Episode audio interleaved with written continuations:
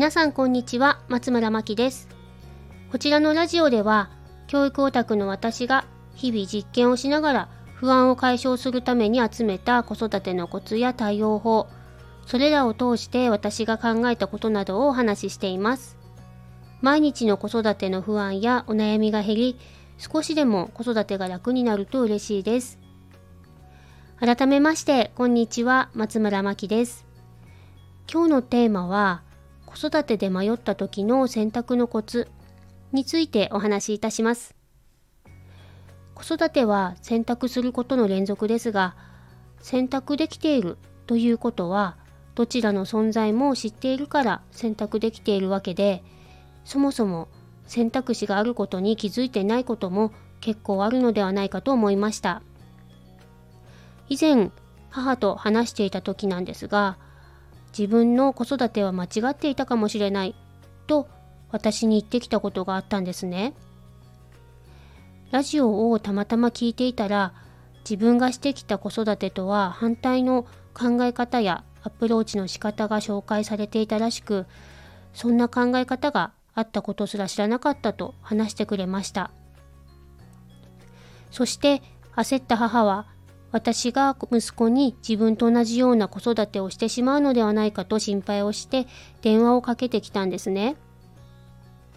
確かに育てられた親の価値観は何歳になってもその人の中に少なからず存在すると思います。その価値観が他の選択肢の存在を隠してしまったり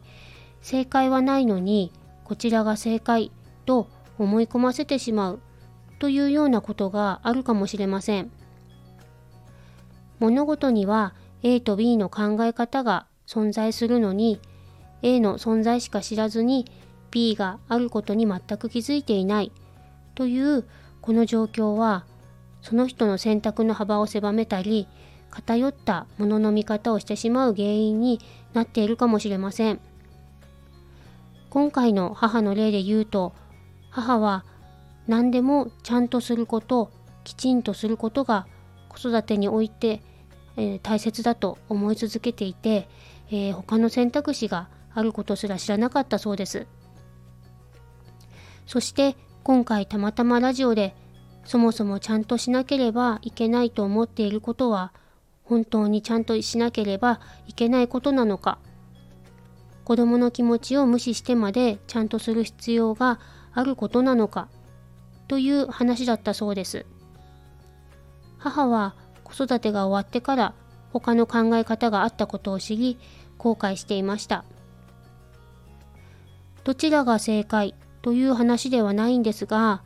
自分が選択していることや考えていることとは別の考え方があるかもしれないとどちらの考え方も知った上で選択していくことは極端な偏りがなく程よく物事を選択するコツなのかなと思いました特に子育ては考え方の偏りが知らず知らずのうちに出てきやすいように思います私自身そうなんですが他のママさんの考え方に触れたりいろいろな事例を聞くことで